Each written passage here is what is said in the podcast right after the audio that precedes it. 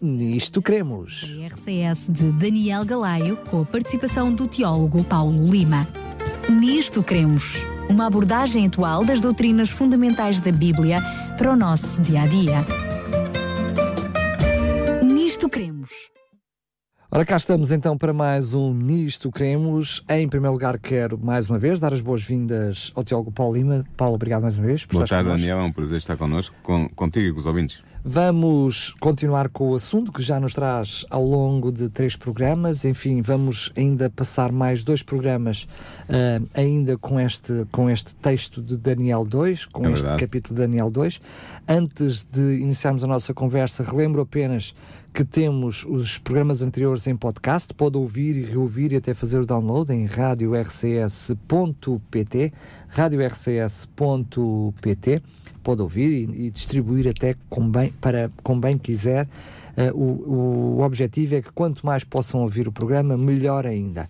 É bom que possa ter uh, acompanhado os programas anteriores, isso ajudará a compreender o programa de hoje. Uh, eu vou pedir, Paulo, mais uma vez, que Sim. possamos reler um pouquinho uh, este, este texto, este, uh, sobretudo a partir do versículo 31 ou 32 de Daniel 2, esta parte que, para servir de introdução depois àquilo que tu vais dizer, por favor. Sim, eu queria apresentar perante os nossos ouvintes o texto do sonho, portanto é um sonho que, que o rei Nabucodonosor II, rei do Império Neobabilónico, teve por volta do ano 603 antes de Cristo Uh, e o sonho, é, é, bom que nós leemos o sonho para que as pessoas possam ter presente uh, o conteúdo do, mesmo e de maneira a compreender uh, também o que nós queremos dizer hoje neste programa. Então eu vou ler. A partir, Daniel 2, a partir do versículo 31 até ao versículo 35. Diz assim: Tu, ó rei, estavas vendo, e eis aqui uma grande estátua. Esta estátua, que era grande e cujo esplendor era excelente, estava em pé diante de ti, e a sua vista era terrível. A cabeça daquela estátua era de ouro fino, o seu peito e os seus braços de prata, o seu ventre e as suas coxas de cobre, as pernas de ferro, os seus pés em parte de ferro e em parte de barro. Estavas vendo isto quando uma pedra foi cortada sem mão, a qual feriu a estátua nos pés de ferro e de barro e esmiuçou. Então foi juntamente desmiuçado o ferro, o barro, o cobre, a prata e o ouro, os quais fizeram como a pragana das eiras no estio, e o vento os levou, e não se achou lugar algum para eles. Mas a pedra que feriu a estátua se fez um grande monte e encheu toda a terra. Ora, nós vamos fazer então neste programa o seguinte: nós vamos prosseguir na interpretação deste sonho, do sonho de Nabucodonosor II sobre a estátua de metal, que é relatado neste segundo capítulo do livro de Daniel. Num programa anterior, nós procedemos, se bem te lembras e se os nossos ouvintes estão recordados, à interpretação exegética da parte do texto do referido capítulo que menciona os pés e os dedos de ferro e de cerâmica da estátua, os quais, como vimos então, simbolizavam um reino dividido. O que é esta interpretação exegética? É fazer a interpretação a fundo do texto sagrado, do texto bíblico.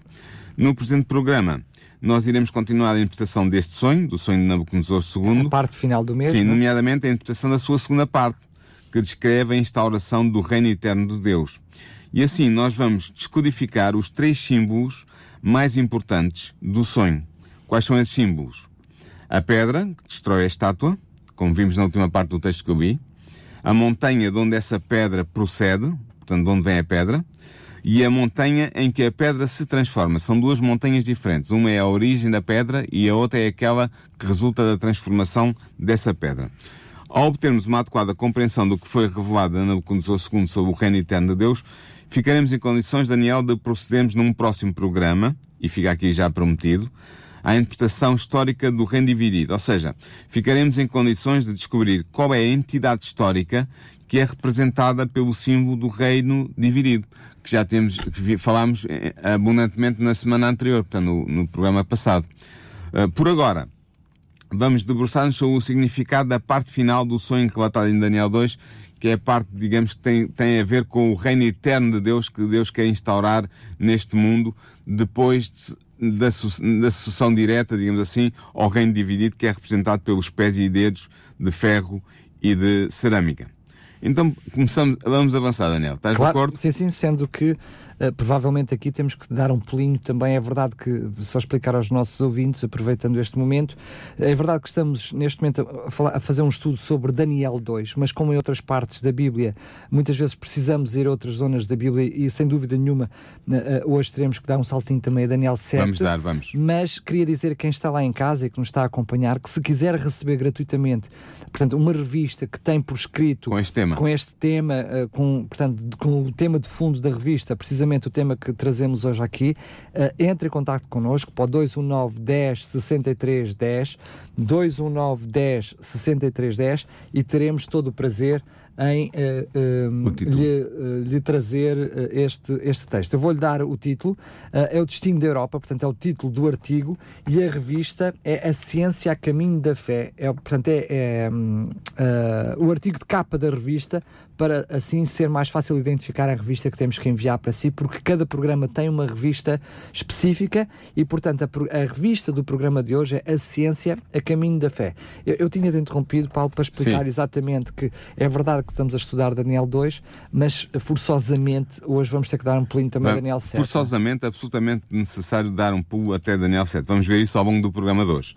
Entretanto, ao relatar inicialmente o sonho do rei, registado no segundo capítulo do seu livro, Daniel tinha dado destaque à sua parte culminante, afirmando perante Nabucodonosor o seguinte, portanto, nós vemos a interpretação, uh, perdão, vemos o sonho, mas agora uh, estamos a, a, a ver o que diz o, o Daniel uh, 34 e 35. Diz assim: Tu estavas olhando quando uma pedra se destacou, sem ajuda de mãos, e bateu na estátua sob os seus pés de ferro e de cerâmica e os pulverizou.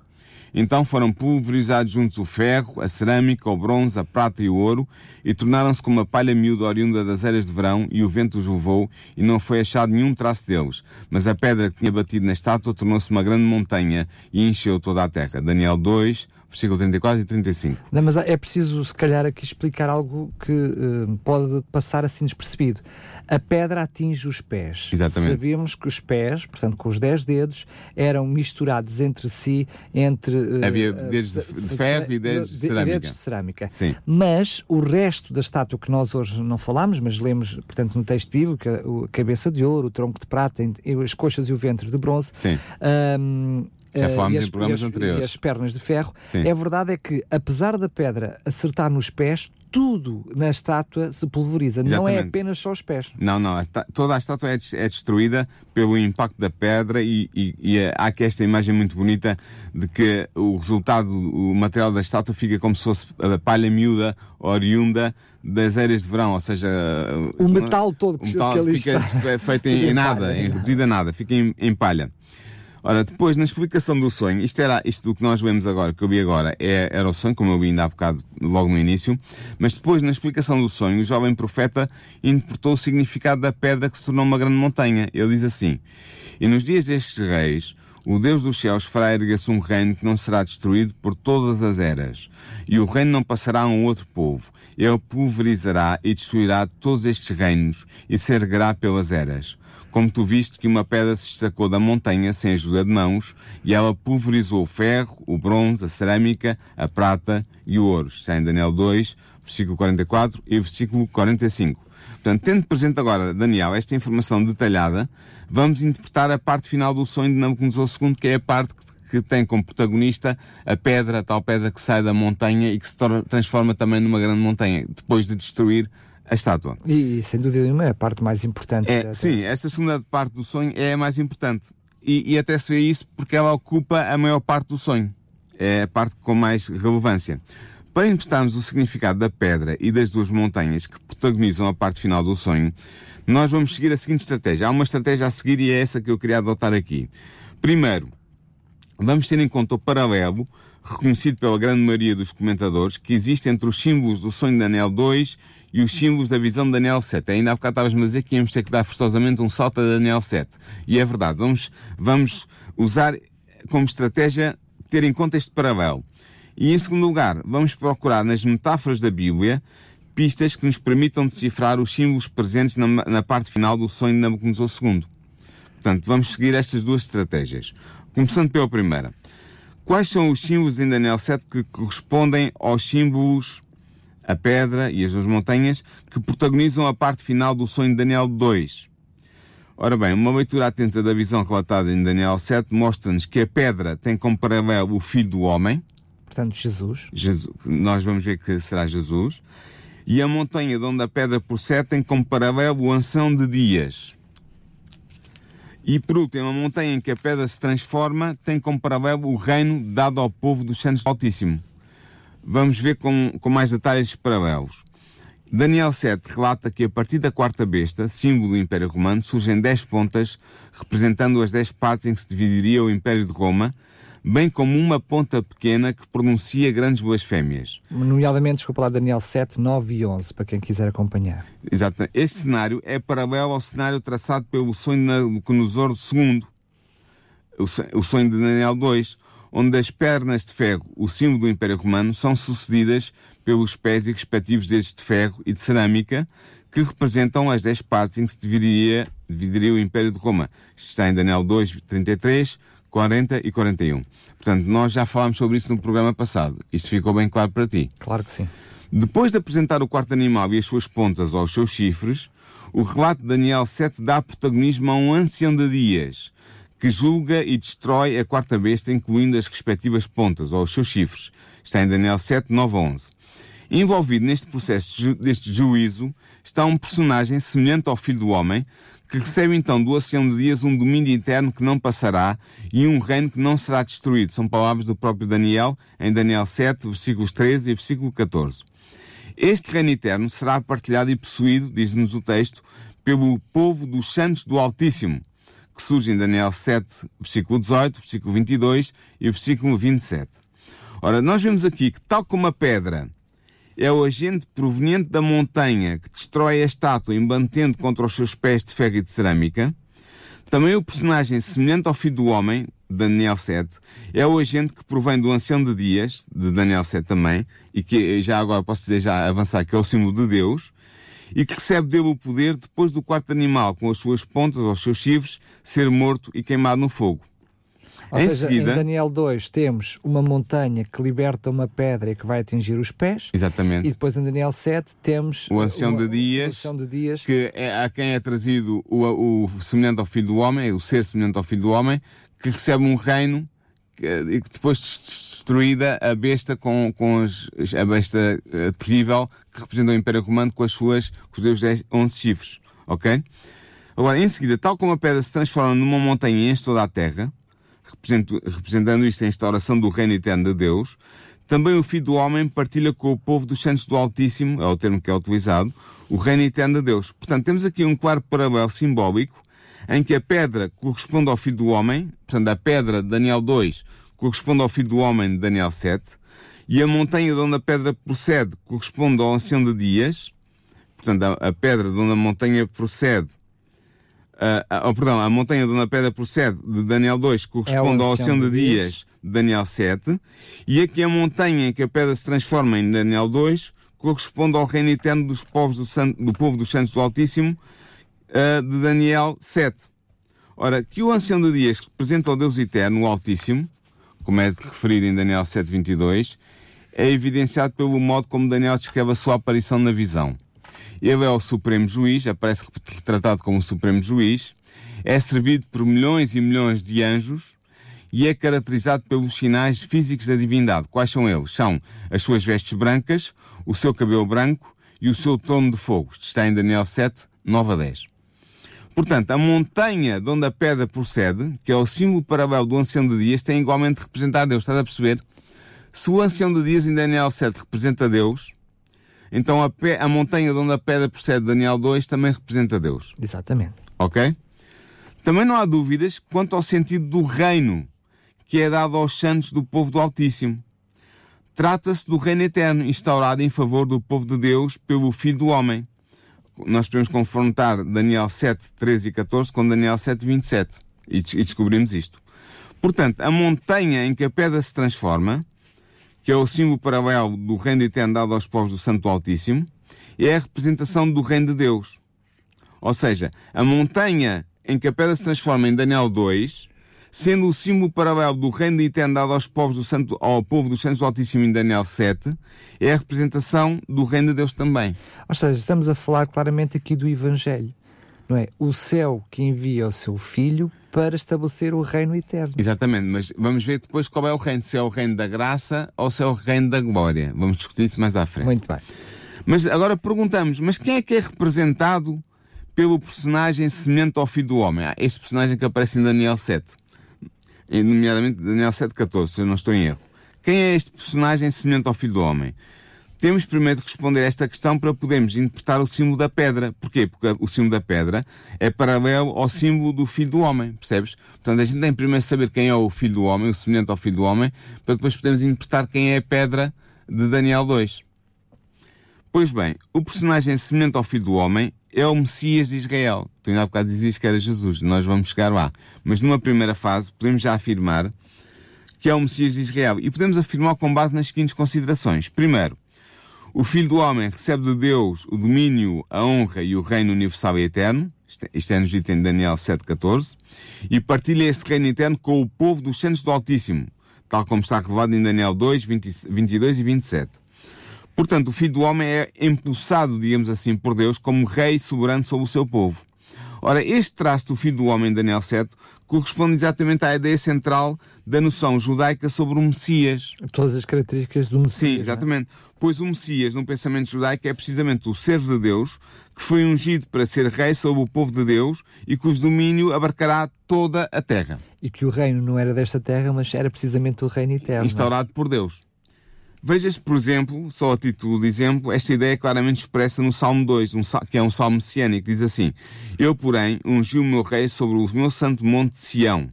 Recitarei o decreto. O Senhor me disse: Tu és o meu filho, eu hoje te gerei, pede-me, e eu te darei as nações por herança e os fins da terra por tua possessão. Tu os esmigalharás com a vara de ferro, tu os despedaçarás como um vaso de oleiro. Isto é um salmo muito famoso, é o Salmo 2, eu li os versículos 6 a 9. Portanto, vê-se neste salmo claramente a ideia do Messias como o rei impulsado por Deus para governar o povo de Deus e também para estender o domínio de Deus a toda a terra. Isto é claríssimo aqui neste salmo. Eh, portanto, esta é a primeira razão que nos leva a crer que esta, este filho do homem é o representante do Messias. O filho do homem de Daniel 7 é o representante do Messias de Israel. Quer queremos, quer não, desculpa ter interrompido, mesmo aquilo que nós conhecemos do, do povo judeu aquilo que nós conhecemos hoje, não é? porque lemos a Bíblia de Daniel 7, acaba por influenciar também a, a forma como o povo judeu via o Messias. O Messias é? Sim. A segunda razão, o conceito de filho do homem, como designação para o Messias, foi utilizado e desenvolvido pela literatura apocalíptica judaica posterior ao, livro de Daniel. O que é a literatura apocalíptica judaica? São alguns livros, como por exemplo, vou dar só um exemplo, o primeiro livro de Enoch, ou o chamado Enoch Etíope, um, que, que, desenvolve as ideias apocalípticas, ou, ou, seja, as ideias têm a ver com o tempo do fim, com os acontecimentos finais do, na história do povo de Deus. E essa literatura toda, posterior ao livro de Daniel, que foi escrita depois do livro de Daniel ter sido escrita e inspira-se grandemente no livro de Daniel, eh, utiliza precisamente esta designação de filho do homem como designação para o Messias. Por exemplo, o livro das parábolas de Enoch, que é o primeiro livro de Enoch, os capítulos 37 a 71, e os Apocalipses 4 de Esdras e 2 de Baruch empregam o Filho do Homem, esta, esta noção de Filho do Homem, como personagem simbólico nas suas narrativas escatológicas. Em todas estas obras, o Filho do Homem é o Messias pré-existente. Estás a perceber? Portanto, na tradição judaica, posterior a Daniel, já há a interpretação deste, deste conceito do Filho do Homem como sendo uma referência ao Messias pré-existente que já existia antes de se tornar homem e que estava junto de Deus. É por isso que depois, quando Jesus vem à Terra, uh, é reconhecido e muitas vezes. E vai usar a expressão, a expressão filho do homem filho para do si homem, mesmo. Claro. É. É certo, podes dizer que estes apocalipses datam apenas do primeiro século da nossa era. Ou seja, são recentes, relativamente recentes, eram, é, são contemporâneos de Jesus. No entanto, eles mostram que havia entre os judeus, pelo menos a partir dessa data, uma tradição interpretativa do sétimo capítulo de Daniel que via a personagem semelhante ao filho do homem como sendo o pré-existente Messias de Israel. E que não era desmentida pelo próprio Jesus. Não, exatamente. E assim, temos duas fortes razões para concluirmos que o personagem semelhante ao filho do homem de Daniel 7 é a representação apocalíptica do Messias de Israel. Ora, dado que a pedra do sonho de Daniel 2 é equivalente ao filho do homem de Daniel 7, como nós vimos, e dado que este é a representação do Messias, como acabamos de ver, devemos concluir que a pedra do sonho de Daniel 2 é também o símbolo do Messias de Israel. Percebes? Nós deciframos o sentido da pedra recorrendo ao sentido do filho do, do homem de Daniel 7.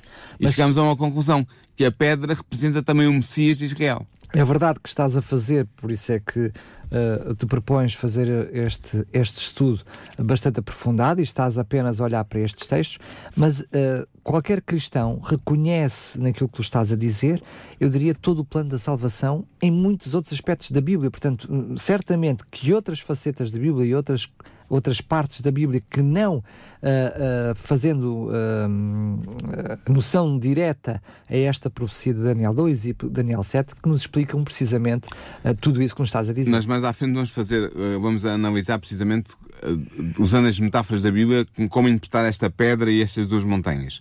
Ora, mas retomando o raciocínio, embora o paralelismo existente entre Daniel 2 e Daniel 7 nos tenha dado uma ajuda decisiva para descobrirmos o significado simbólico da pedra e das duas montanhas, podemos ainda ir mais longe. Portanto, o que nós descobrimos graças a Daniel 7 é que a primeira montanha de onde a pedra vem é Deus, a pedra em si mesma é o Messias de Israel, e a pedra em que a montanha se transforma é o reino de Deus construído ou instaurado pelo Messias de Israel sobre a terra. Ok? Isto ficou claro. Graças a Daniel 7. Agora, iremos ver em seguida as importantes pistas que as metáforas da Bíblia nos oferecem. As metáforas da Bíblia. Essas pistas ajudaram-nos decisivamente na tarefa de decifrar os símbolos, ou seja, a pedra e as duas montanhas, que protagonizam a parte final do sonho de Nabucodonosor II. A primeira montanha, e agora vou usar aqui a referência a alguns, algumas palavras do original aramaico, para nós, porque é importante, não é por, eh, não é para, para me exibir nem nada disso, mas é importante ter consciência dos termos em, em aramaico que são usados no livro uh, de Daniel, nomeadamente no capítulo 2. Que é para percebermos que estamos percebermos... a falar das mesmas coisas. É? Exatamente.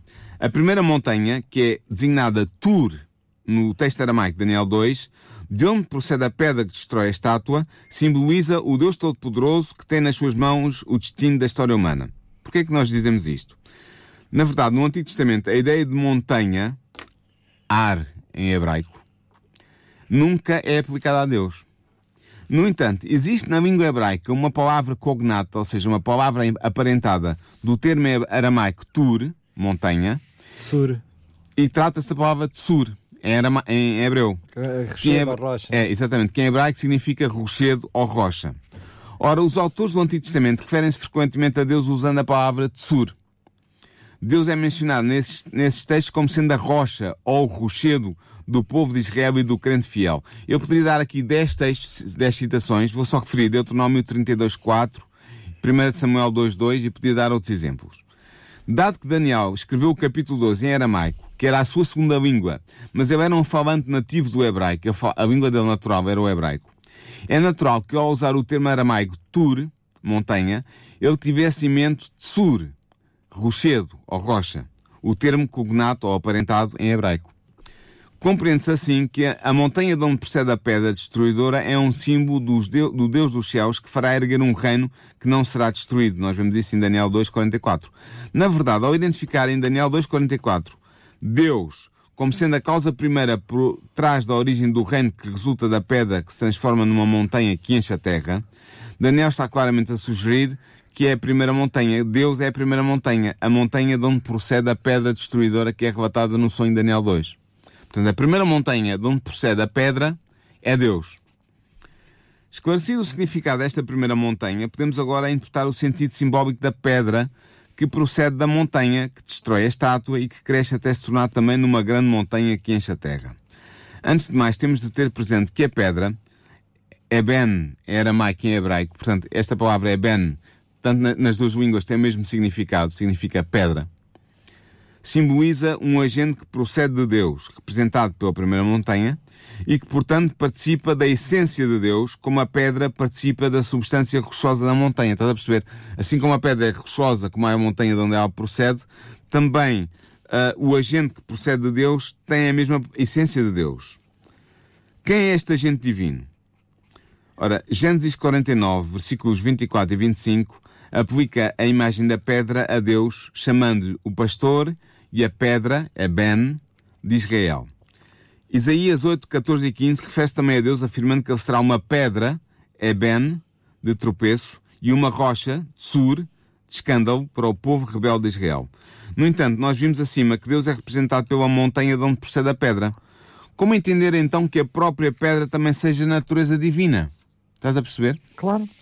Só que Jesus também é de natureza divina. Já lá chegaremos. A resposta encontra-se em duas importantes passagens do Antigo Testamento que podem ser lidas num sentido messiânico e que fazem menção de uma pedra estabelecida por Deus. Quais são essas passagens? Trata-se de Salmos 118, versículos 22 e 23 e de Isaías 28, versículo 16. No primeiro texto, Salmos 118, Deus faz de uma pedra, é Ben, rejeitada, a cabeça de esquina. O texto diz assim: A pedra que os edificadores rejeitaram tornou-se cabeça de esquina. Foi o Senhor que fez isto e é coisa maravilhosa aos nossos olhos. Nós conhecemos muito bem o texto com a expressão pedra angular. É? Exatamente, é o texto da pedra angular, a cabeça de esquina.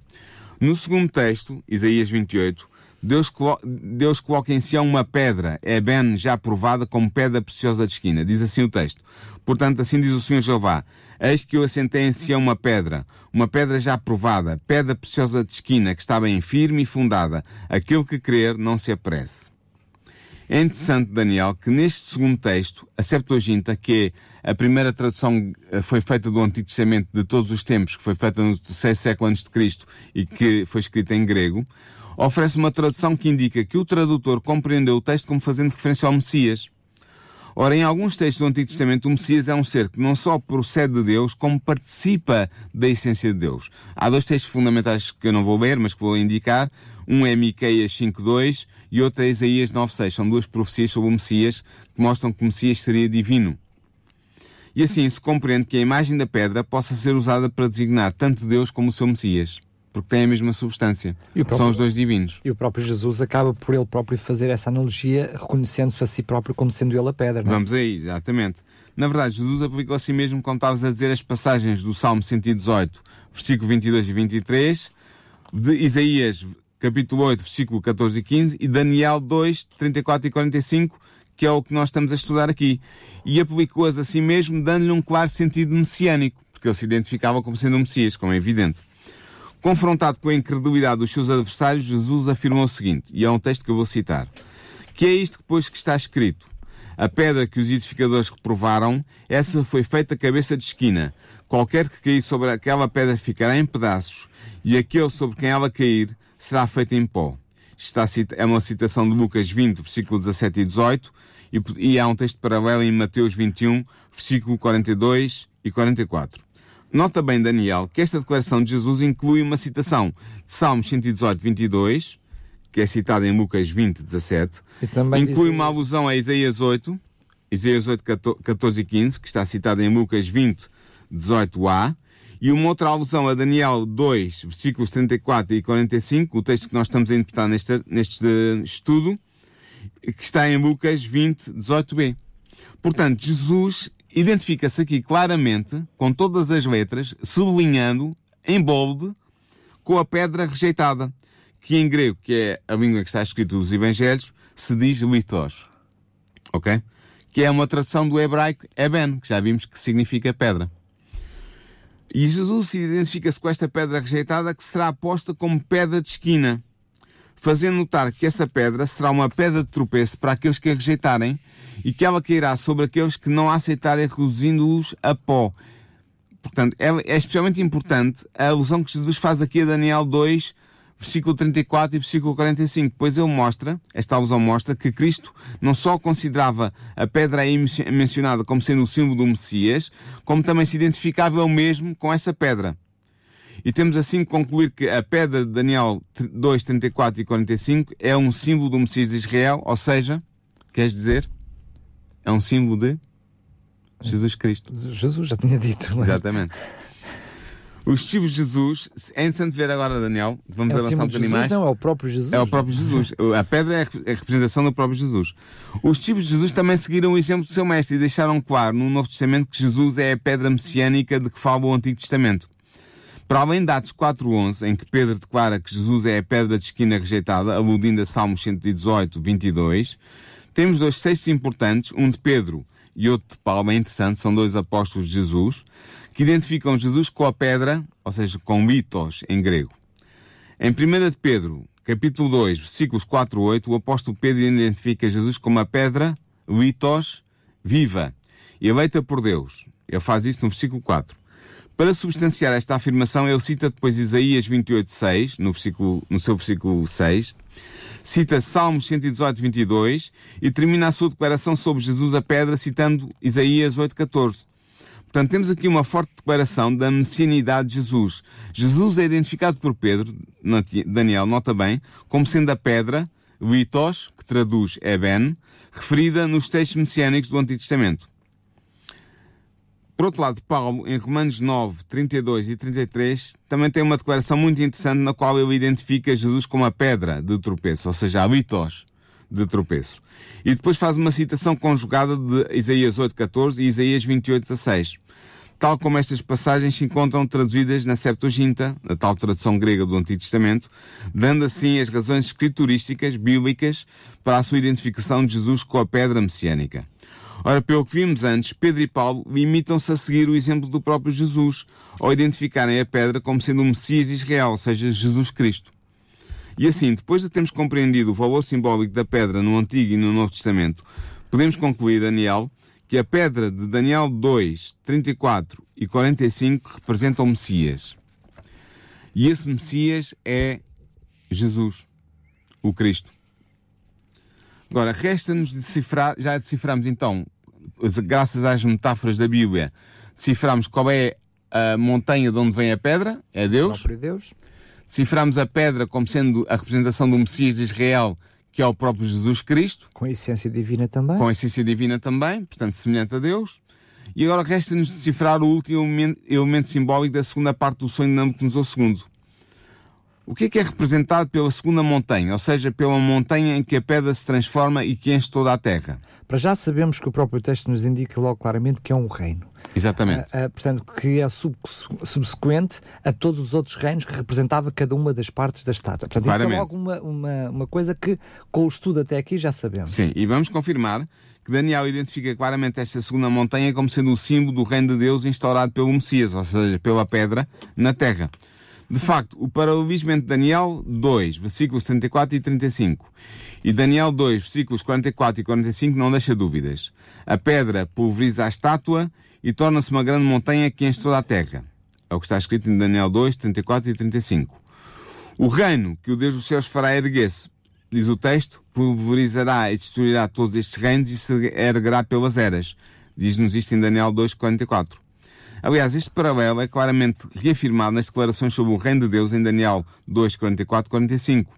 E assim, não é necessário, Daniel, procurar outros textos do Antigo Testamento que tenham o simbólico da imagem da montanha, como fazem alguns comentadores para decifrar o significado da segunda montanha de Daniel 2.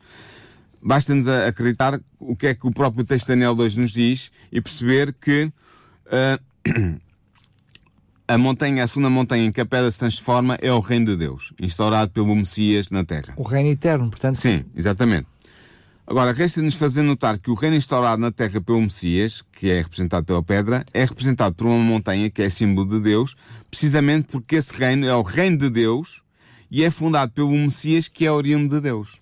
Por isso é que Daniel, em Daniel 2, usa o símbolo da montanha duplamente. Primeiro para representar Deus e depois para representar o reino que resulta da ação da pedra e que cobre toda a terra, que é o reino de Deus, o reino messiânico, o reino uh, que Cristo vem instaurar.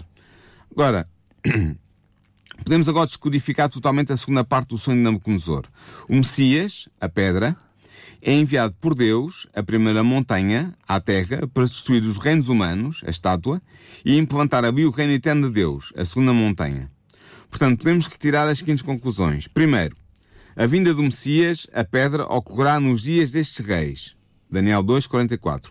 Vimos no, no, no programa anterior que estes reis são os dez reinos simbolizados pelos pés e pelos dez dedos de ferro e de cerâmica da estátua que constituem o reino dividido. E vimos no programa anterior que esse reino dividido se segue ao reino de Roma, que é representado pelas pernas de ferro. E ainda não identificamos quem é este reino dividido. Vamos fazer isso no próximo programa, no programa da próxima semana. Ou seja, estamos a falar dos pés de ferro e de barro, barro ou de cerâmica. e de cerâmica, exatamente.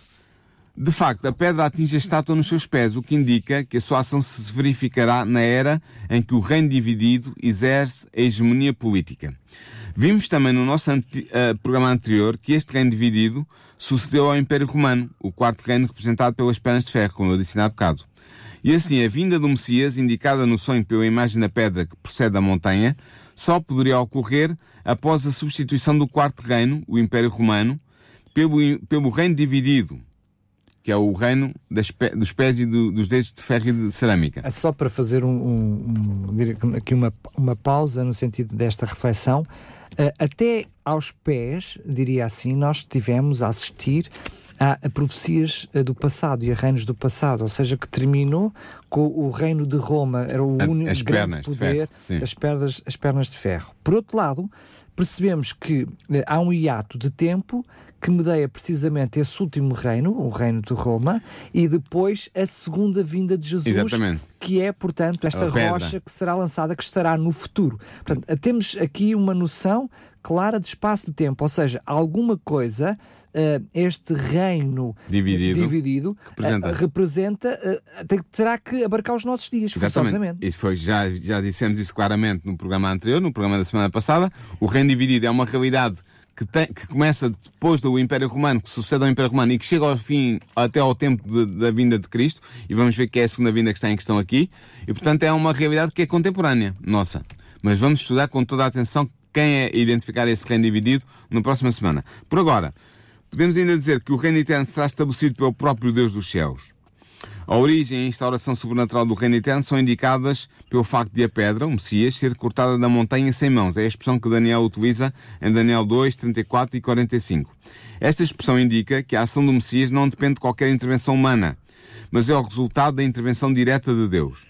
Eu diria nem do próprio Messias, é interessante. Não, não é? é? o próprio Deus que toma a iniciativa. É o próprio Deus que toma a iniciativa. Terceiro, o reino de Deus será triunfante ele destruirá todos os reinos humanos representados pela estátua. E será autossuficiente, ou seja, porque depois será eterno. É? Sim. De facto, o colosso, ou seja, a estátua, é totalmente destruída e os seus elementos constituintes desaparecem completamente. E depois o reino do Messias ocupa toda a extensão da terra. E para descrever esta nova realidade, Daniel afirma que a pedra tornou-se uma grande montanha e encheu a terra. Esta imagem ecoa a imagem usada em, Daniel, em Isaías 11.9, onde é dito que no tempo do fim e é o que o profeta diz, a terra se encherá do conhecimento do Senhor como as águas cobrem o mar. É uma citação de Isaías 11. Quarto, o reino de Deus será eterno, como estavas a dizer, pois é descrito como tendo a perenidade da rocha. Ele não passará outro povo, pois ninguém o conquistará. Ele será indestrutível, é o que nos diz Daniel 2,44.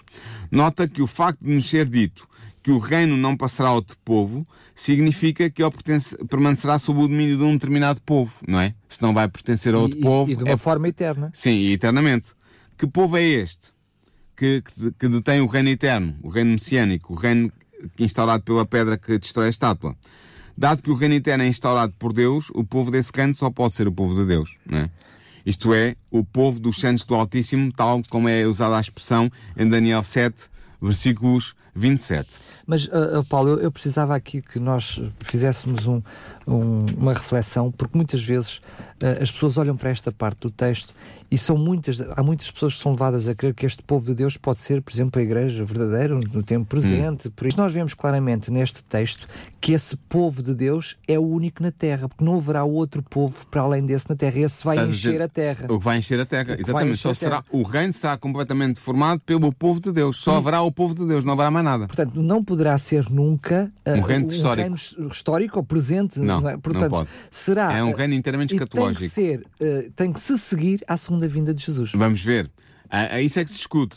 Nós interpretamos biblicamente o significado da pedra que destrói a estátua, da montanha de onde ela procede e da montanha em que ela se transforma.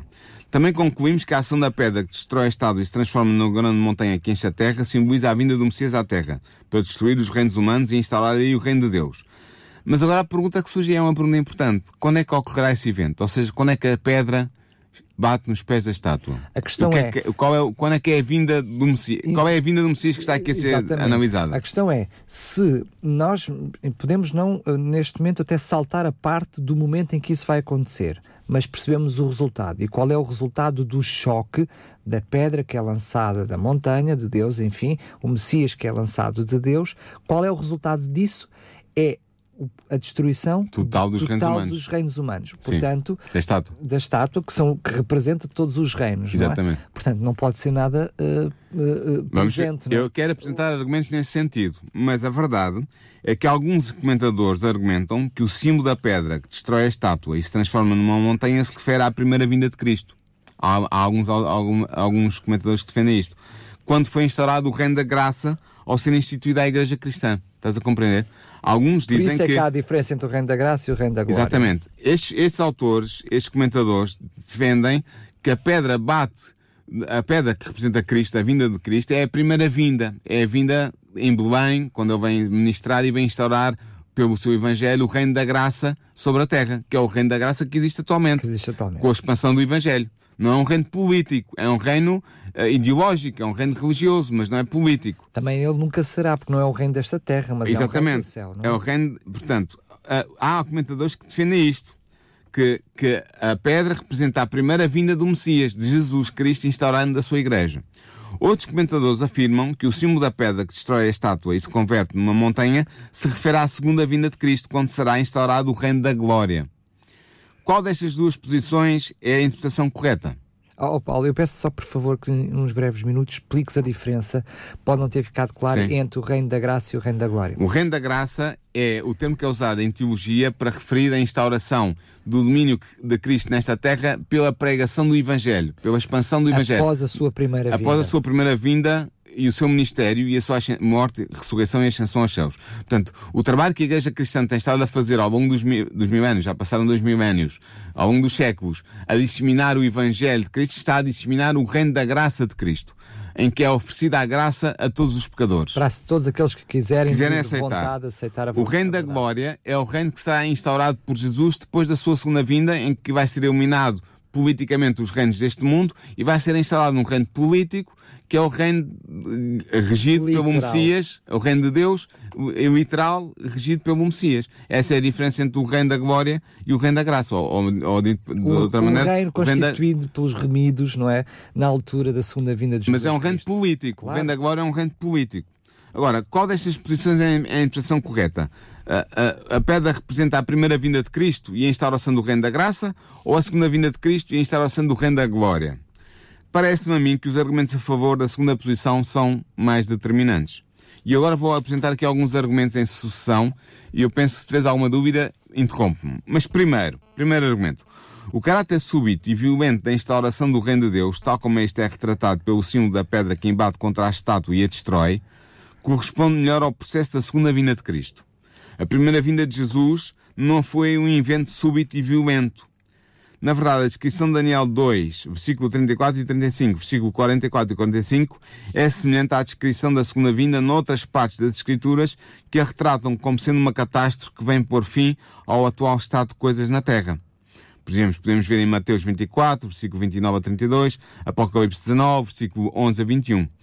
De facto, a descrição da ação da pedra que atinge violentamente a estátua e a destrói completamente sugere que ela representa um evento catastrófico não um evento lento, como seria o desenvolvimento do reino da graça defendido pela, pelo crescimento da Igreja Cristã após a segunda vinda, a primeira vinda de Jesus.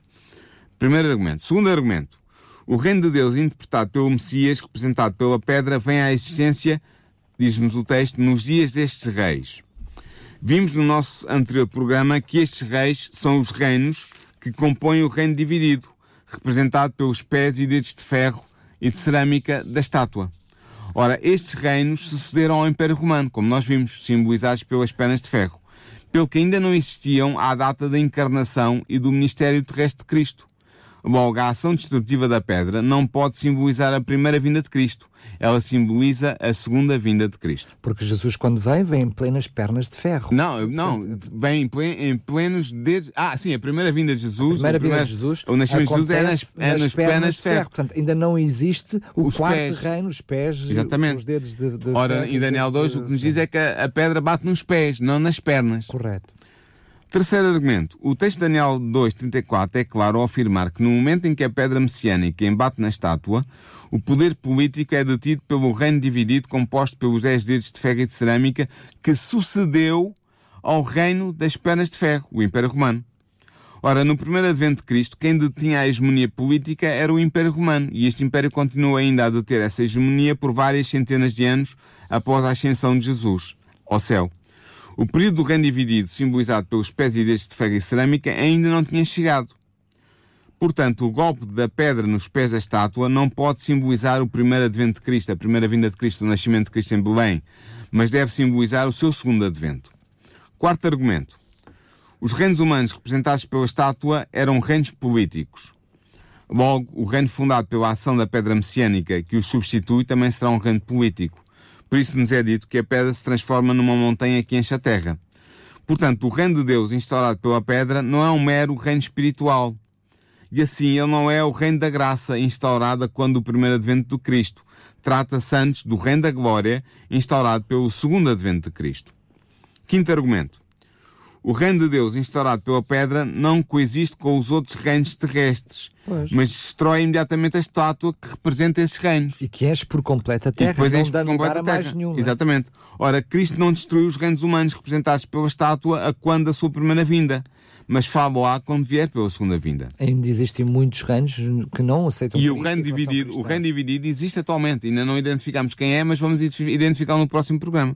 Deixa-me só dizer que é verdade que estamos a, mais uma vez dizer que apenas estamos a fazer uma análise profunda a estes textos bíblicos, mas temos muitas outras profecias, como as 2300 tardes e manhãs, por aí fora, Sim. que nos dão, que nos ajudam também de outra vertente a compreender que uh, estes reinos ainda não estão, uh, portanto, não, não, terminaram. Ainda não terminaram. Sim. Portanto, uh, apenas estamos, é verdade que apenas estamos a querer fazer um estudo sério e honesto destes textos bíblicos, mas 2. a Bíblia vai nos dando outros, outros, sim, outros, claro outras pistas. Mas portanto estamos concentrados em interpretar Daniel 2. O sexto argumento, que mostra que a, a, a, pedra que embate contra a estátua representa a segunda vinda de Jesus. A estátua representa o curso da história política humana. E a pedra atinge a estátua nos pés, ou seja, no termo, no fim, do curso da referida história. Portanto, isso significa que a história política humana será totalmente terá totalmente transcorrido quando a pedra atinge a estátua e a destrói. E assim é evidente que o reino de Deus é um reino escatológico, ou seja, é um reino do tempo do fim. Não será estabelecido ao longo da história humana, mas no seu fim. Na verdade, o reino surgido da ação da pedra põe fim à história política humana. Logo, ele não pode representar o reino da graça instaurado por Jesus no seu primeiro advento, quando nasceu em Belém, mas deve representar o reino da glória a fundar no segundo advento de Cristo, na segunda vinda de Cristo. Último argumento. A Bíblia ensina claramente que a instauração do reino de Deus ainda estava no futuro quando Jesus celebrou a ceia pascal. Vemos isso em Mateus 26, 29. Cristo não instaurou o reino de Deus antes da sua ascensão. Vemos isto em Atos 1, 6. O reino de Deus será instaurado quando Cristo vier julgar os vivos e os mortos. Vemos isso em 2 Timóteo 4, 1. Ora, isto só ocorrerá quando ele vier na sua glória, com todos os seus anjos, como vemos em Mateus 25, 31 e 34.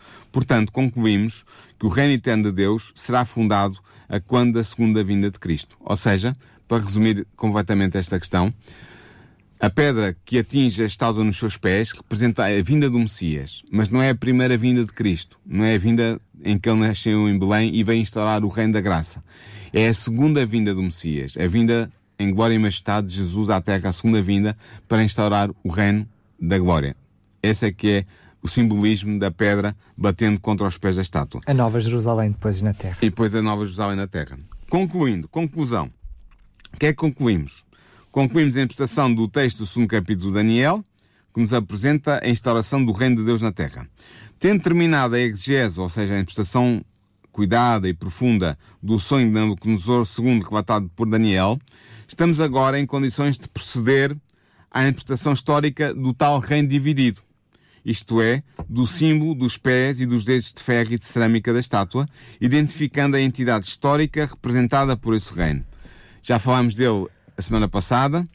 Este, este programa foi um interregno, fez uma ponte para falarmos do reino eterno que sucederá ao reino dividido. Porque isso ajudará a compreender então que reino depois Exatamente. é Exatamente. E agora vamos compreender no próximo programa vamos argumentar no sentido de mostrar que o último, a última encarnação, digamos assim, do reino dividido, mais não é do que a fase final da evolução política da Europa das Nações, fase essa que ocorrerá no tempo do fim e que se consubstanciará na criação de uma federação ou de uma confederação das nações europeias imediatamente antes da segunda vinda de Cristo. Isto eu deixo um, um cheirinho, como se diz em português, um, um, um, go, um gostinho na Um boca. lamiré. Um lamiré.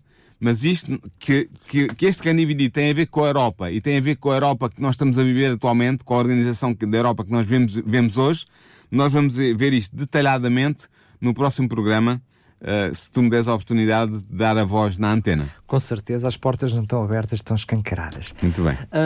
É verdade que estes assuntos são. Temos aqui este espaço de antena, enfim, eh, até sem, sem podermos recorrer a imagens, estamos a falar aos microfones e pode suscitar algumas dúvidas, algumas interrogações por parte de quem nos está a ouvir. E estou a falar claramente para si, que está do outro lado dos microfones.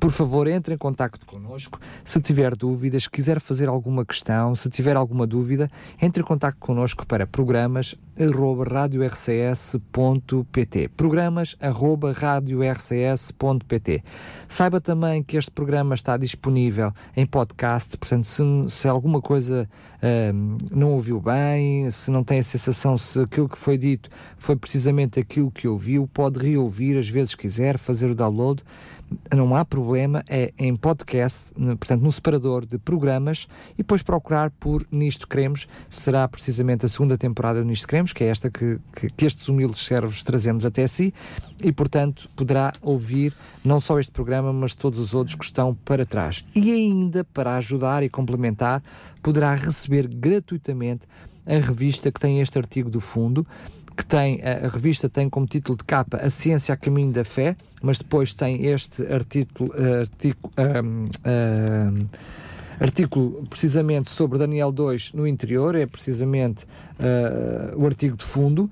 Entre em contato connosco, pode fazê-lo pedindo gratuitamente através do telefone 219 10 63 10 219 10 63 10 é totalmente gratuito, basta darmos o seu contacto, o seu, a sua morada e enviaremos gratuitamente esta revista para a sua casa para que possa compreender perfeitamente aquilo que eh, estamos eh, a querer transmitir e estas verdades bíblicas.